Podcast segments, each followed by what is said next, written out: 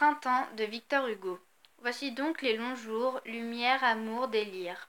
Voici le printemps, mars, avril au doux sourire. Mai fleuri, juin brûlant, tous les beaux mois amis.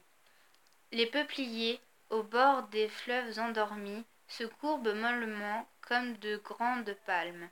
L'oiseau palpite au fond des tièdes et calmes. Il semble que tout rit et que les arbres verts sont joyeux d'être ensemble et se disent vers.